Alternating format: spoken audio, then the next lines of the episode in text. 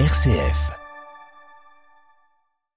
Le 19 juin dernier, le printemps du cours de Verdun à Bourg-en-Bresse fêtait sa dixième édition, un rendez-vous littéraire initié par la librairie papeterie du théâtre.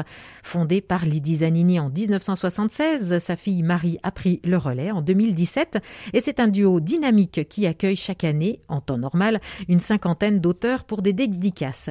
Leurs coups de cœur sont relayés par des médias nationaux, dont RCF. Bonjour Lydie Zanini. Bonjour Isabelle. Ça ne pouvait pas tourner autrement. Vous nous conseillez aujourd'hui le livre d'Eliane Saliba Garillon. Quelques mots sur l'histoire? Alors quelques mots sur l'histoire, oui, c'est une histoire qui fait rire, qui fait sourire, qui va de 15 ans à 95 ans, et c'est un pur bonheur de lecture. C'est l'histoire de Mel et de Martin. Mel est un monsieur qui est marié, qui a deux enfants, et qui a une légère tendance à dépenser un peu trop d'argent en belle voiture, en écran, choses comme ça. Et sa femme lui dit, écoute, tu es très gentil, mais nous avons deux enfants qui doivent aller en faculté. Et depuis 20 ans, tu dépenses ton argent inconsidérément. Donc maintenant, tu vas prendre ton petit sac et tu vas prendre la porte.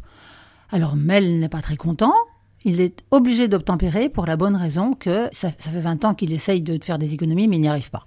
Il fonce chez Martin, son copain d'enfance, qui est un monsieur charmant au demeurant, expert comptable avec un petit peu des œillères, et qui est veuve depuis six mois.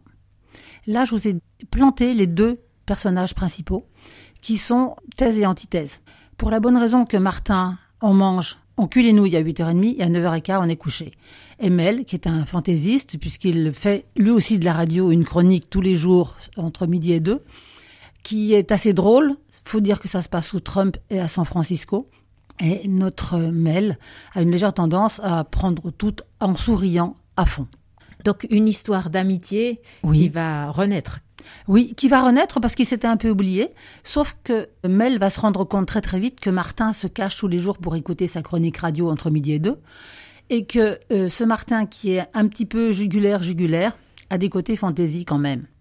Quand Mel lui propose de faire le ménage dans sa jolie maison, qui est un peu sale depuis six mois que sa femme est morte, on va embaucher une jeune femme qui est une réfugiée syrienne et qui va leur faire à manger délicieusement et qui va faire le ménage. Et là, leur avenir va changer à tous les deux.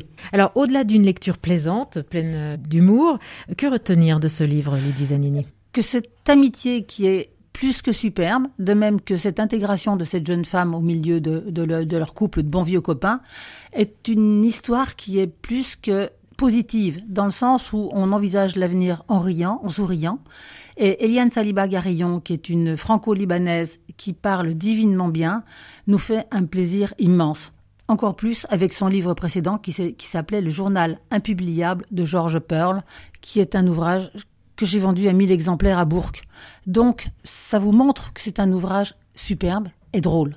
Les deux, les deux. Achetez, achetez-les. C'est aux éditions de l'Escampette, pas très connu, mais tous les libraires vont chercher. Ça ne pouvait pas tourner autrement, un livre d'Eliane Saliba Garillon. Allez chez votre libraire de proximité, vous trouverez forcément des bons moments mm. pour cet été. Merci, Lydie Zanini. Merci.